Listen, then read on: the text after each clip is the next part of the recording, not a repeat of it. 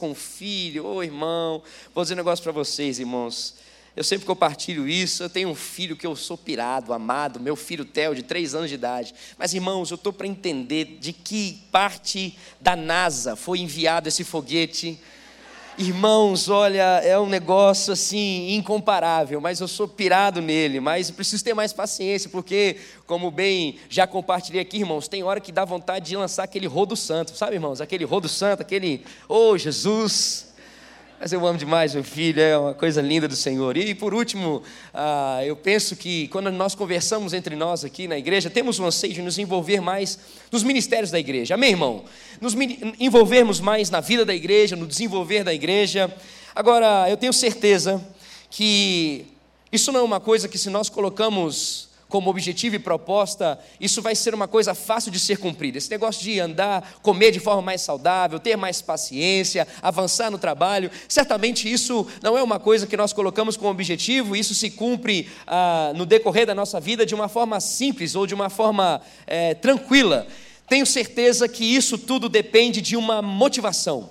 Para isso acontecer, nós precisamos de amigos verdadeiros que chamem a nossa atenção, familiares que falam: olha, cara, eu tenho certeza que ah, aquele objetivo seu, se você continuar focando, colocar como propósito nisso da sua vida, você vai viver ou conseguir alcançar. Então, para nós alcançarmos questões que nos conflitam, nos tiram do nosso comodismo, é necessário aquela motivação externa, é necessário ter essa clareza ou ter alguém trazendo a nós o propósito de vivermos essas questões que nós, quem sabe, desejamos viver. E é interessante que, semelhante a, a, a essa questão que eu estou dizendo para você, eu consigo enxergar e perceber a carta de Hebreus aos judeus localizados naquele lugar como essa motivação para que esses homens e mulheres possam verdadeiramente viver a presença de Jesus Cristo. A minha intenção de conversar com os irmãos hoje é porque ah, essa carta ela serviu para respaldar a fé desses homens e mulheres em Cristo Jesus. O contexto da carta era o seguinte: alguns judeus começaram então a acreditar que Jesus Cristo era o Messias.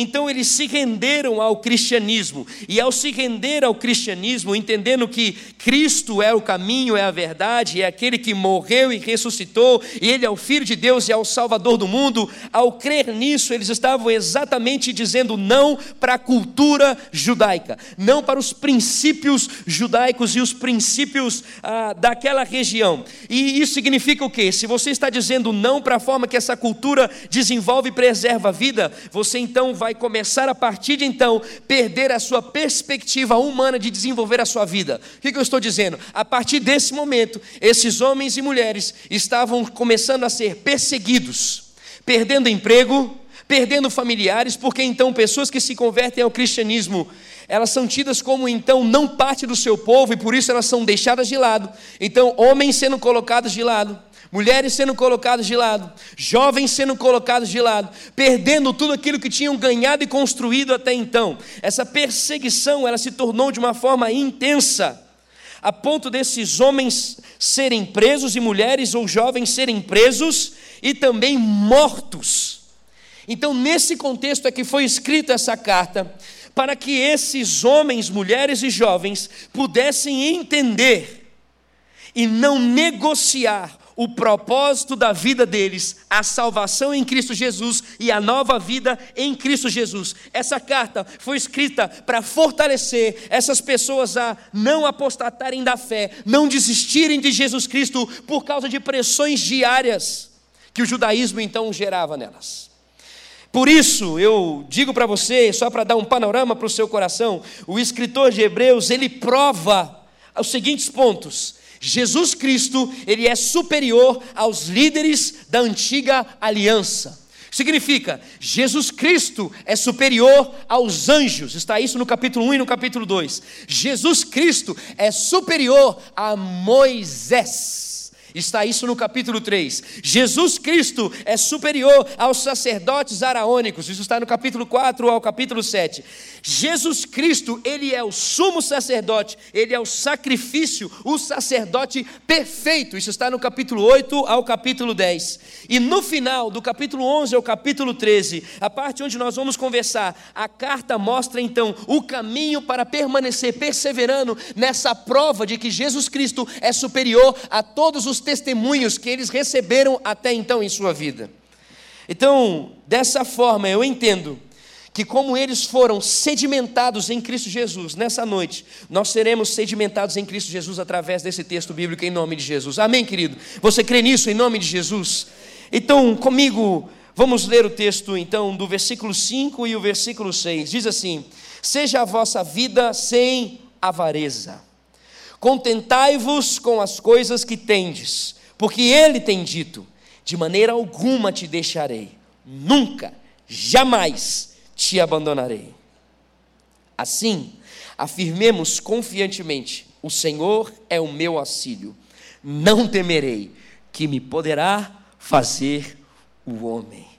Senhor, nós clamamos que a tua palavra continue a transformar o nosso coração, o teu espírito continue a encher-nos com a tua presença neste lugar. Dá-nos clareza e dá-nos entendimento de como pisar e trilhar por meio do teu Espírito Santo essa revelação que o Senhor tem derramado a nós neste lugar. Em nome de Jesus. Amém. Amém. Bom, queridos, então a primeira instrução é Seja vosso costume sem avareza.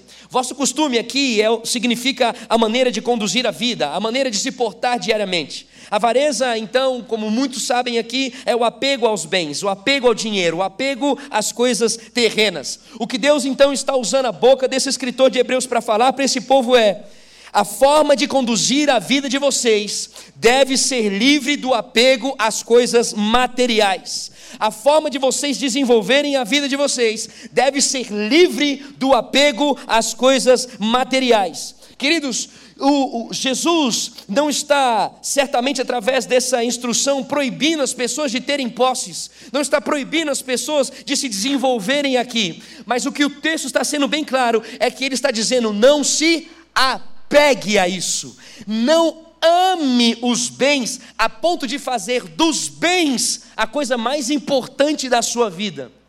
Em, em outra tradução aqui, posso dizer assim: é, Deus ele é o refúgio e a fortaleza do homem, e não o cartão de crédito, e não a poupança. Isso é interessante entender porque tem pessoas que só se sentem seguras quando vem a sua conta no azul ou quando vem a sua conta, a, a, sua poupança bem colocada. Tem pessoas que só se sentem seguras, escute o que eu quero dizer. O fato da conta estar azul, isso aí é um testemunho que deve existir na vida do cristão. O fato de nós conseguirmos a, economizar e desenvolver e conquistar coisas, isso aí tem que ser o nosso testemunho de pessoas que estão organizando a sua vida. A questão do texto é o apego e de onde vem a sua segurança. Queridos, essa chamada de atenção, presta atenção na intensidade dessa chamada de atenção. Está sendo dita àqueles que estão perdendo todos os seus bens, aqueles que estão perdendo todas as coisas materiais. E o fato de nós perdermos as coisas materiais começa a fazer o nosso coração buscar urgentemente fontes de segurança quem sabe até negociando princípios para que a gente permaneça estável. Então, uma palavra dessa vem ao coração de homens como esse, no sentido assim: escute, não procure outras coisas aqui na terra para você se sentir estável, venha para a minha presença, porque a minha presença é a estabilidade da sua vida. Irmãos, quando essa palavra ela tem uma direção e um, um, vamos dizer assim, um abraço, um envolvimento genuíno de Cristo com os seus filhos, porque é natural quando nós nos vemos em problema financeiro, nós começamos a planejar coisas. E o problema, querido, não é esse. O problema é a forma e o que, que nós começamos a planejar. Porque a questão é que muitos começam a negociar princípios cristãos para conseguir ter alguma coisa. Muitos começam a negociar a presença de Deus para ter alguma coisa. Quem sabe mentir para o patrão, quem sabe em ah, ah, não pagar o governo, começam a pensar em como avançar e ultrapassar um amigo no trabalho para conseguir ser olhado e aí ter que jogar uma lábia, sabe aquela questão jeitinho brasileiro de conseguir ser mais olhado do que o seu amigo e desdenhar da vida dele e quem sabe até enganar algumas pessoas acerca da produção desse seu amigo para que você consiga estar bem. Ferindo certamente o coração de Deus, óbvio, mas o fruto de ferir o coração de Deus é ferir você mesmo. Quem está sendo ferido com aquilo que faz é você mesmo. Queridos, o que eu quero dizer com isso é o seguinte: quando Deus tirar o Outback, quando Deus tirar o almoço na churrascaria de domingo, quando Deus tirar a possibilidade de pedir umas duas ou três vezes pizza na semana.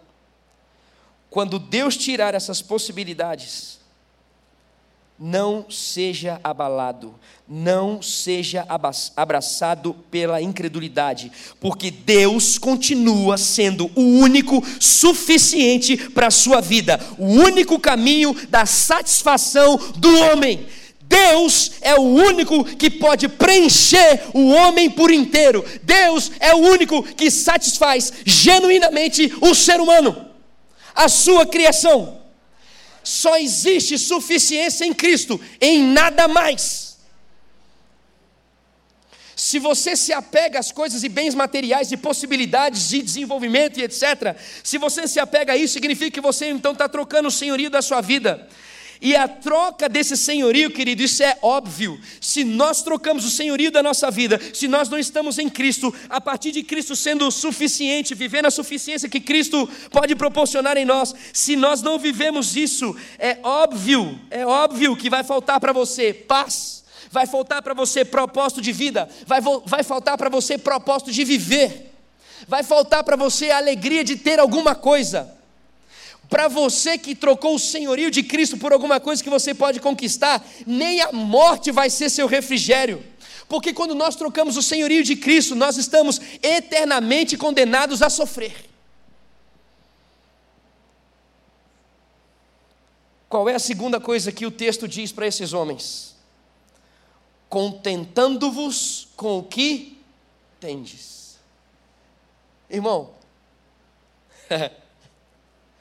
Senhor está dizendo: escuta, vocês que estão perdendo tudo, a vida de vocês não é o que vocês têm, é em mim. Sou eu que satisfaço a vida de vocês.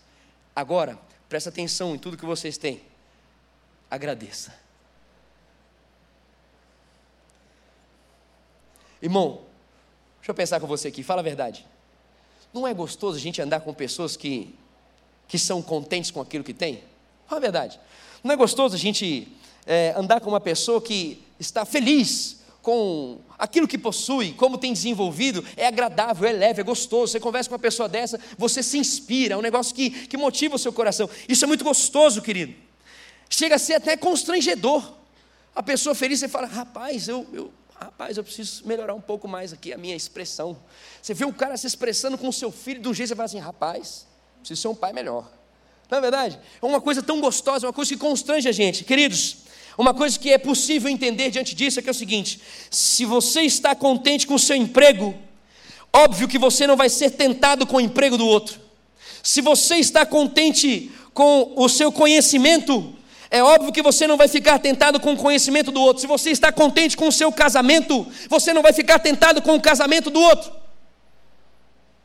Se você está contente com a sua esposa, se você está contente com seu esposo, você não ficará.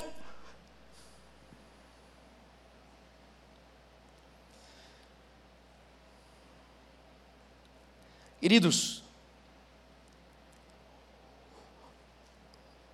eu quero dizer isso para vocês, que o contentamento não torna alguém, perdão pela expressão, burro.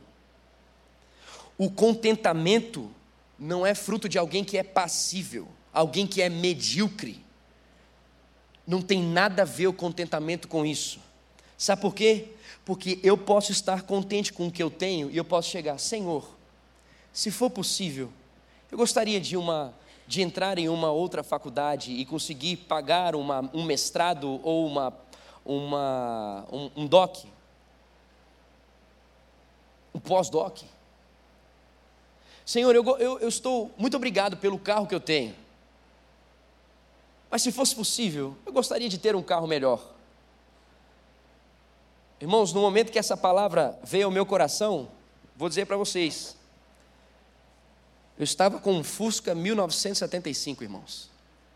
Irmãos, vou dizer uma coisa para vocês. Eu tinha um carro celestial.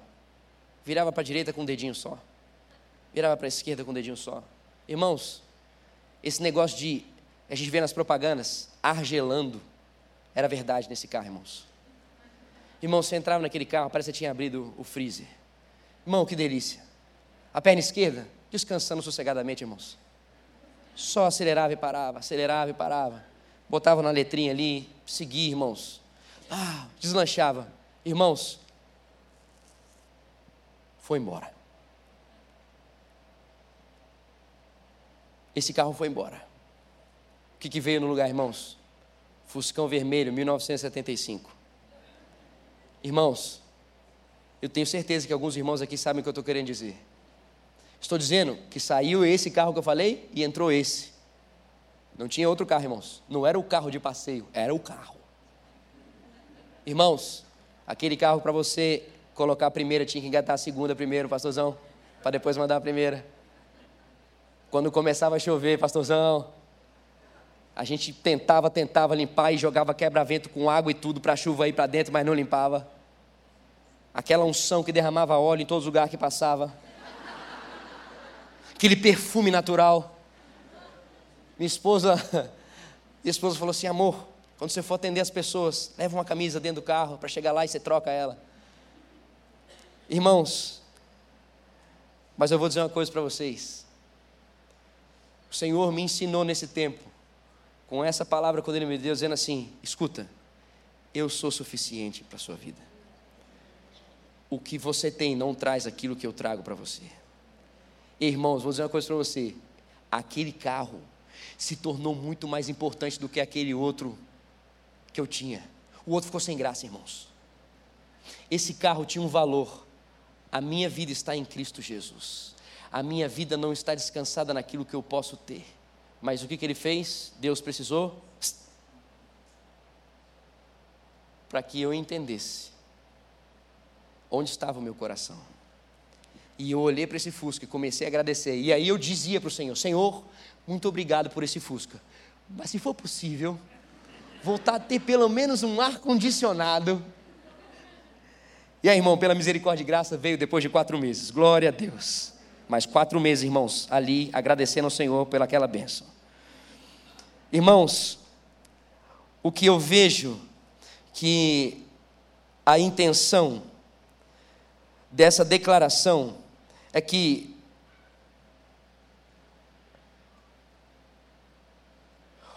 o contente, quando ele não tem aquilo que ele quer, ele consegue andar, ele consegue prosseguir.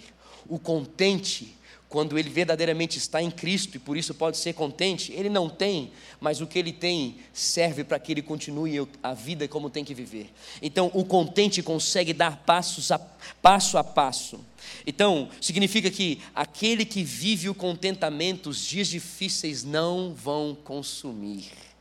Queridos, uma coisa que eu também quero dizer para vocês que podemos pensar sobre o ser contente é no sentido dos recursos necessários para manter a vida. E eu, nesse contexto do que a palavra está dizendo, eu posso pensar sobre isso em, em que sentido? Não preciso ou posso me acostumar com um padrão de vida, de um jeito a viver em função desse padrão de vida, a ponto desse padrão de vida ser o meu Deus. Não devo viver um padrão de vida a ponto da minha vida estar focada em sustentar esse padrão de vida. Muitos de nós aqui estamos acostumados a ter um padrão de, de vida e a gente diz assim: peraí, Igão, mudar? Eu? Mudar? Oi, Igão, não precisa chegar para tanto, né? Peraí, peraí, peraí. Eu começar a andar a pé? Peraí, peraí. Eu começar a pegar metrô? Busão? Igão, de jeito nenhum. Como é que é? Eu começar a comprar roupa no Torra Torra?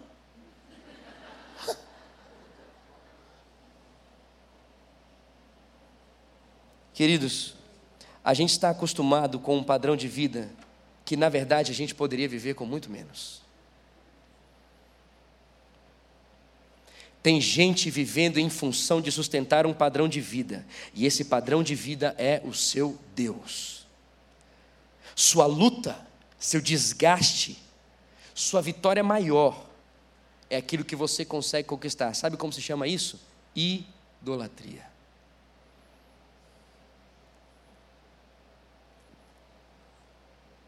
E eu quero, diante disso, lembrar da promessa que o texto continua dizendo para nós no versículo 5.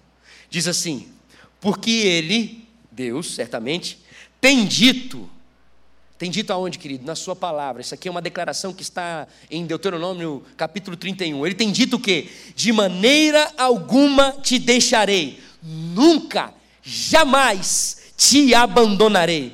Querido, o que Deus está dizendo para este povo e que Deus está dizendo para nós nessa noite, quando nós lemos o original, a declaração ela é intensa. A declaração no original é assim, ó: Não, não te deixarei. Não, nunca, jamais te abandonarei. Não, não e não e não. É uma ênfase. Pode confiar no que ele está dizendo. Ele não vai te deixar. Ele não vai te abandonar.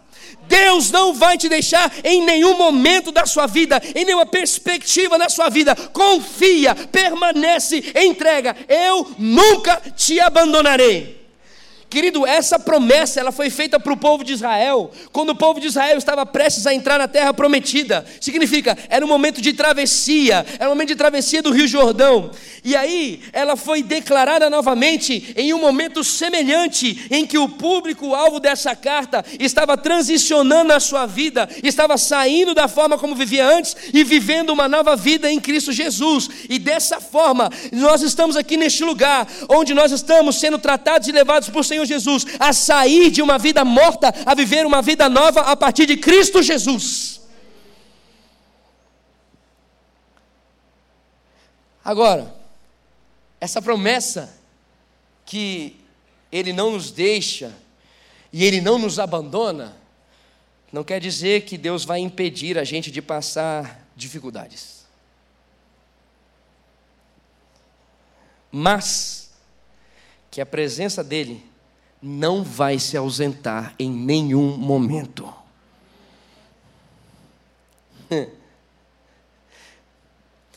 Lembra de Daniel e os seus amigos? Lembra dos amigos de Daniel lá na fornalha? Foram levados à fornalha porque não queriam se curvar aos deuses de Nabucodonosor. O que que eles disseram? Eles disseram assim, ó: se o Deus que nós servimos quiser nos salvar, Ele nos salvará. Se não, ainda assim, não vamos adorar seus deuses.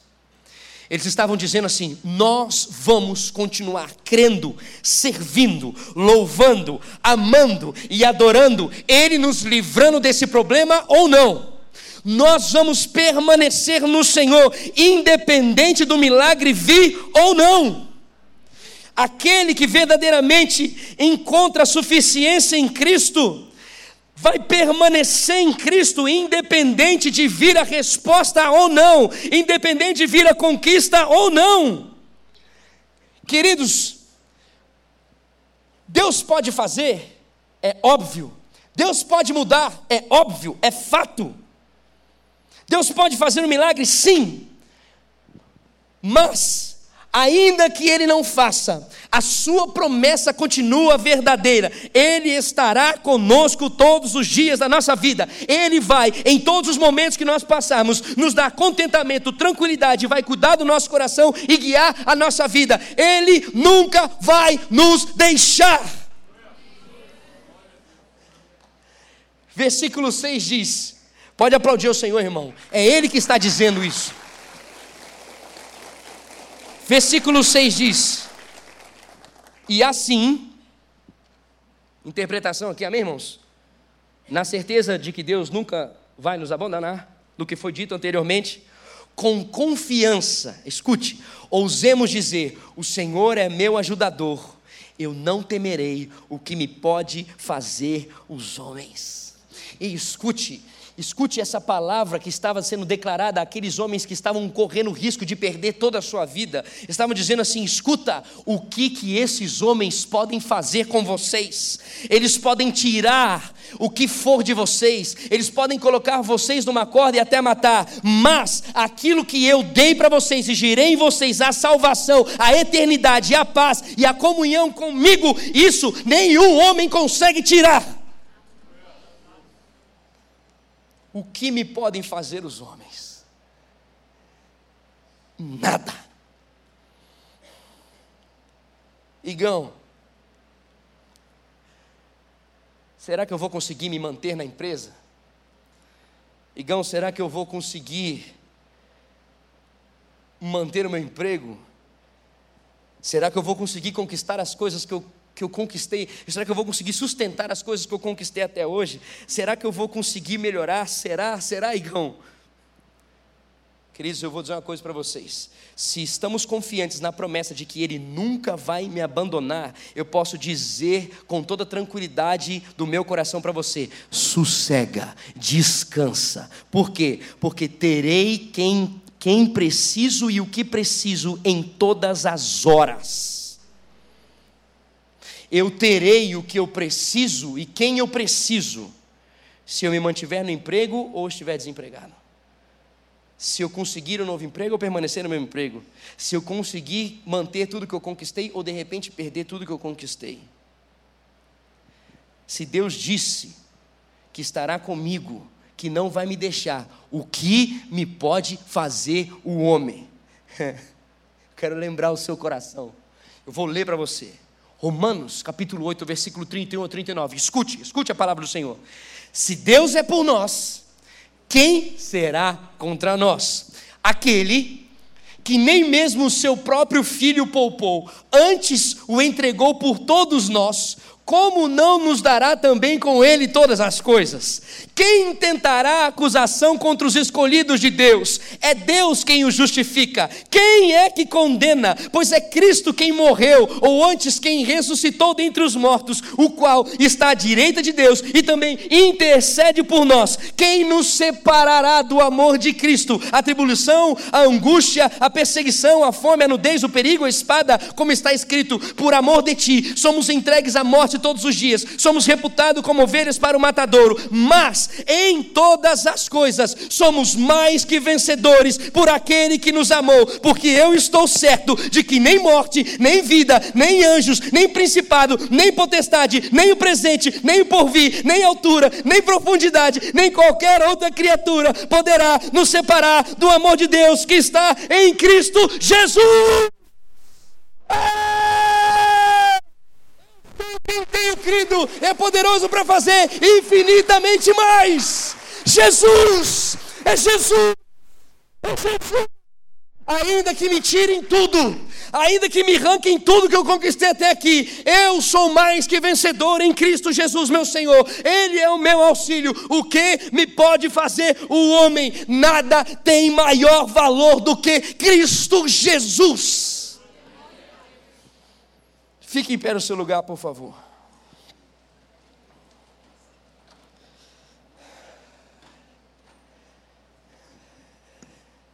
Queridos, Salomão em Eclesiastes, Salomão, o homem que muitos historiadores dizem, o homem mais poderoso que já existiu na terra. Ele disse o seguinte: tudo neste lugar é vazio. Eclesiastes capítulo 2, versículo 11 diz assim: Contudo, quando avaliei tudo o que minhas mãos haviam feito e o trabalho que eu tanto me esforçara para realizar, percebi que tudo foi inútil. Foi correr atrás do vento. Não há qualquer proveito no que se faz debaixo do sol. Capítulo 1, versículo 2. Que grande inutilidade. Diz o mestre, que grande inutilidade. Nada faz sentido. Queridos, o que isso significa? Que qualquer planejamento ou qualquer conquista que não estiver embasada no temor a Deus, não estiver alinhada à presença de Deus, ela é vazia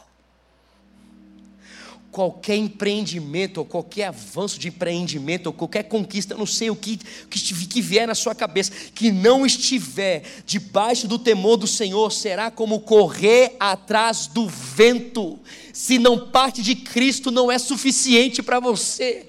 A única suficiência para a sua vida é Cristo Jesus parte de Cristo, vem de uma revelação de Cristo, então isso vai ser suficiente para você. Agora, não vem, isso é vazio.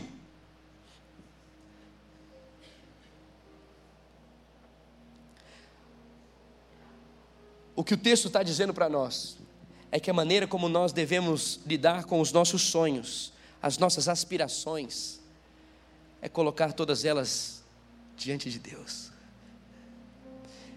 é estar debaixo dela, estar debaixo diante, debaixo da potente mão de Deus. Caso contrário, se não estiver em Deus, todas elas serão loucura, graduação, avanço nos estudos, emprego, o que você puder pensar, se não estiver sendo colocado no altar, isso tudo vai ser loucura. Minha pergunta para você, para nós orarmos é: como você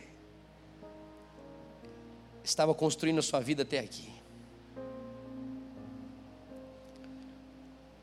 Suas reações eram: eu tenho um Salvador? Ou suas reações eram: eu sou meu Salvador?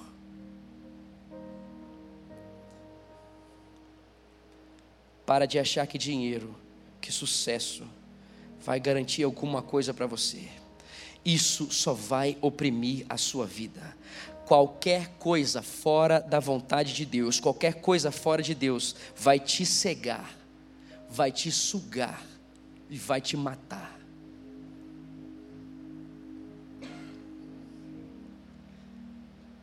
Para de ficar olhando para a circunstância e reclamando ao invés de ir para a presença do Senhor e dizer: Senhor, só o Senhor pode me suprir. Essa foi a palavra que o Senhor colocou no meu coração neste lugar. E se o Senhor incomodou meu coração para compartilhar com vocês essa palavra, que foi um dos momentos mais fortes que eu já tive no Senhor Jesus, é porque existem pessoas aqui nessa noite que precisam corrigir a rota. Porque existem pessoas aqui nessa noite que Deus está dizendo: deixa eu ser o suficiente na sua vida. Deixa eu ser o soberano, porque eu nunca te deixei, nunca te abandonei. Se você estava no mais profundo abismo, eu estava com você. No mais alto monte, eu também estou com você. Aonde você estiver, eu estou com você mas deixa eu ser o Deus Todo-Poderoso na sua vida. Olha para mim, volta a sua atenção para mim, foca os seus olhos em mim. Para de achar que a segurança é o que você conseguiu conquistar. Para de achar que a segurança é aquilo que você conseguiu com, seu, com a sua mente brilhante, porque essa mente brilhante quem deu para você foi Deus. Toda e qualquer possibilidade que existe para um ser humano, isso é Deus. A questão é o que nós temos feito com aquilo que Ele tem nos dado, como nós temos tratado aquele que tem nos dado. Se existe alguma coisa que você precisa corrigir, então feche os seus olhos, põe a mão no seu coração e comece a falar com o seu Deus que está aqui neste lugar.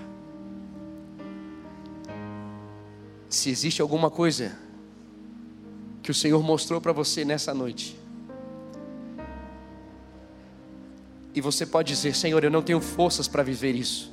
Ele diz que até o anseio de buscar a Ele vem dele. Então peça para Ele: Senhor, aumenta a chama no meu coração de amar a Tua presença acima de todas as coisas. Aumenta o ardor no meu coração de te servir acima de todas as coisas. Aumenta, Senhor, o anseio do meu coração de viver segundo a tua vontade perfeita e entender que só o Senhor é suficiente para mim. Senhor, eu clamo que a tua presença que está sobre nós neste lugar encha os nossos corações aqui.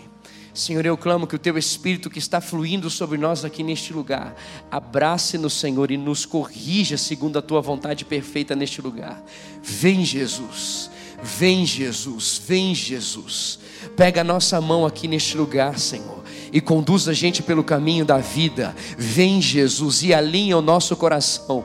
Vem, Jesus, e tira a gente desse caminho desse trajeto, Deus, que não é o trajeto, Senhor, da suficiência, que nós estamos verdadeiramente sendo consumidos por Ele.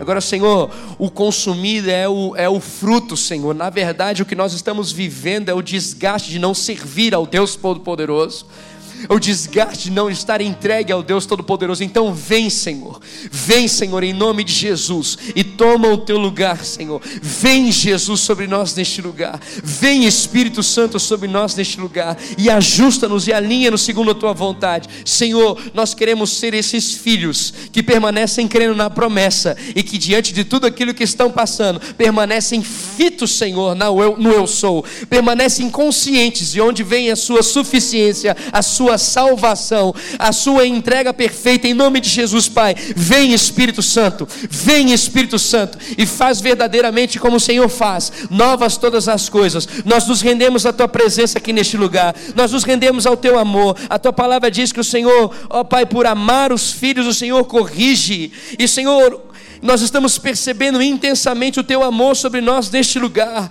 Ó oh, Senhor, a tua correção está nítida sobre nós aqui. Isso é porque o Senhor não desistiu de nós. Isso é porque o Senhor não abriu mão de nós. Isso é porque o Senhor continua transformando os nossos corações segundo a tua vontade perfeita. Então faz do teu jeito, da tua vontade. Vem, Senhor. E supre mesmo, Senhor, as nossas vidas conforme o Senhor entende que tem que ser suprida.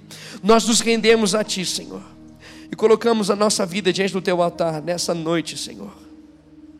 E declaramos: Espírito Santo, queima o nosso coração, para nós buscarmos a alegria, a paz, a vida, aonde verdadeiramente ela é, em Deus. Corrige, papai. Alinha, Senhor, do seu jeito, papai. Ah, Senhor, traz-nos de volta, Deus. Traz-nos de volta, Senhor. Traz-nos de volta, Senhor, ao caminho que nós negamos ou negociamos. Traz-nos de volta. Traz-nos de volta, Senhor. Traz-nos de volta ao teu coração doce e perfeito. Traz-nos de volta, Senhor, a viver uma vida como vivíamos, quem sabe antes, da onde surgiam todas as coisas, da presença do Senhor do prazer em estar diante do Senhor, do prazer de orar, de ler a tua palavra, de antes de sair de casa buscar a tua vontade para trabalhar, antes de nos levantarmos, buscarmos a tua palavra, a tua presença para agir e reagir nos negócios, para agir e reagir com a esposa, com os filhos. Senhor, em nome de Jesus, traz de volta. traz de volta este lugar perfeito. Faz isso, Senhor, conforme a tua vontade. Em nome de Jesus. Amém e amém. Você pode agradecer ao Senhor que está neste lugar te abraçando aqui. Você pode agradecer ao Senhor que é o dono, em nome de Jesus. Você pode agradecer àquele que tem feito novas todas as coisas. Jesus, Jesus, Jesus. E certamente, como parte dessa expressão, antes de você se assentar, quero convidar você, neste momento, nós vamos entregar os nossos dízimos e ofertas. E eu quero que, em nome de Jesus, quando você depositar o seu dízimo e a sua oferta, você faça isso dizendo para o Senhor: Pai, é o Senhor que manda aqui. Isso aqui é do Senhor e vai permanecer sendo dirigido pelo Senhor. É o Senhor que é o dono da minha vida. Se existe alguma coisa, foi porque o Senhor gerou. E eu quero permanecer honrando o seu coração diante daquilo que o Senhor tem derramado sobre a minha vida. Queridos, eu já falei isso algumas vezes e certamente vou repetir até o final da minha vida. Mas eu entendi que o Senhor nos diz que a bênção que Ele derrama sobre nós não tem um fim em nós, mas tem um fim naqueles que estão ao nosso redor. Como nós somos partes da descendência de Abraão, Ele disse que abençoaria Abraão. Deus disse que abençoaria Abraão. E por meio de Abraão seriam benditas todas as famílias da terra. Significa o propósito do abençoador é abençoar. Então, em nome de Jesus, quando você entregar o seu dízimo e a sua oferta, você faça isso consciente, Senhor, isso aqui é para permanecer agradando e honrando o teu coração. Você pode se assentar e nós vamos ser dirigidos aqui à presença do Senhor.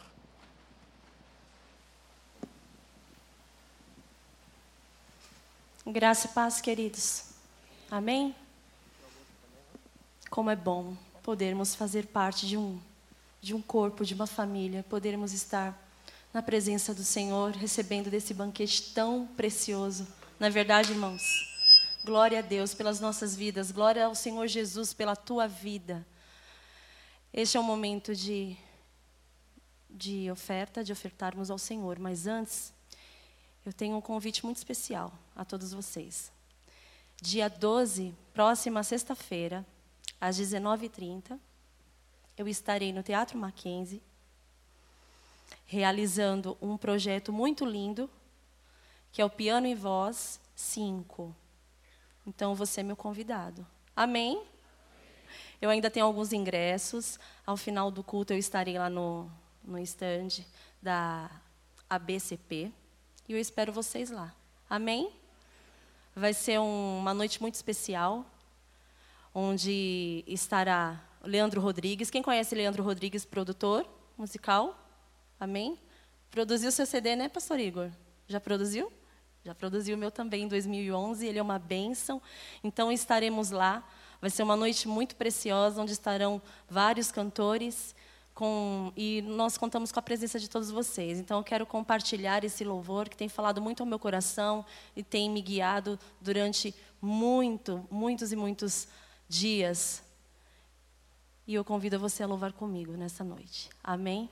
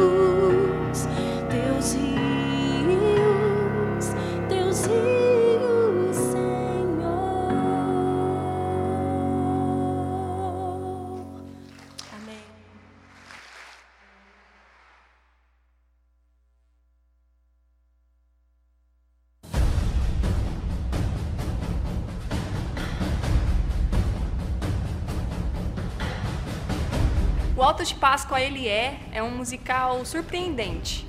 A gente trouxe esse roteiro de Brasília, da Terceira Igreja Batista, hoje atual Igreja Batista Capital. Lá nós conhecemos o, o elenco deles de criativo, do criativo, e trouxemos então para a Igreja Batista do Povo esse ano. A gente está com um time de preparadores bem legal, sensacional a equipe, que vão preparar aí mais de 100 pessoas que vão estar atuando, cantando e dançando a história de Jesus. A história de Cristo por si só já é muito emocionante. Então, trazer essa história das Escrituras Sagradas para o visível, para o real, é realmente inexplicável, é um privilégio. É, Eu tenho certeza que vai ser um lindo, emocionante e impactante espetáculo.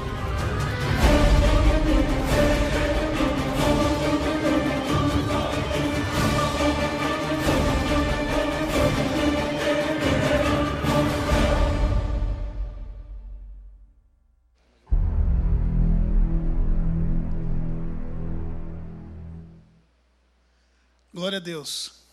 Deus falou com você nessa tarde, meu irmão, minha irmã.